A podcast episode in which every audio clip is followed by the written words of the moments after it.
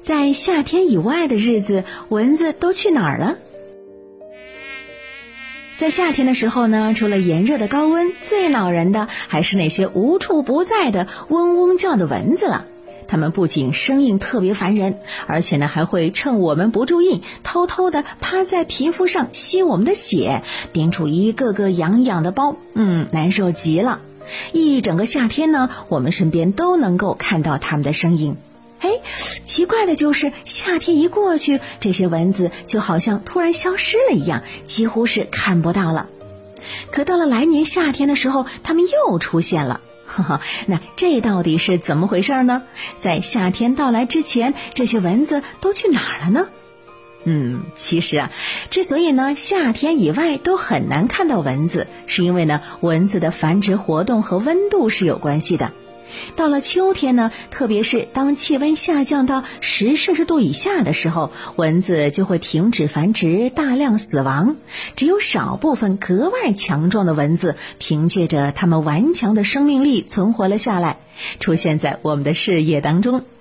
但是这些好不容易存活下来的蚊子呀，在秋冬季节为了活下去，可是很不容易的。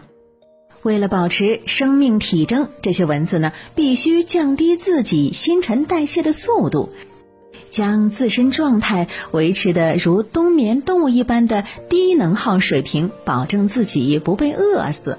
而且呢，他们还要找到合适的可以躲避寒冷的地方，比如墙体出现的裂缝，以及柜子里的缝隙和北方地区有暖气管道的公共区域等等这些较为安全和温暖的地方。但凡相比于室外而言，温度有所提高的隐秘空间，都可能会成为这些蚊子的栖息地。嘿，所以呀，一部分蚊子就以这种方式存活了下来。等到来年温度升高的时候，它们再继续出来活动。那除此之外呢，有些蚊子会选择以大量产卵这种方式来变相存活。夏天的时候呢，这些蚊子会把大量的卵产在水里面。卵呢，在水中随着气温的降低慢慢冷冻，但是不会死亡。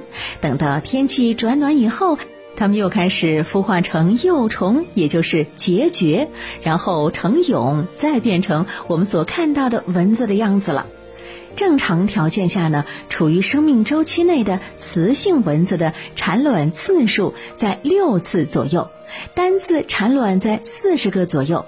但是对于蛰伏的蚊子而言呢，它们的产卵数量可以达到上千个。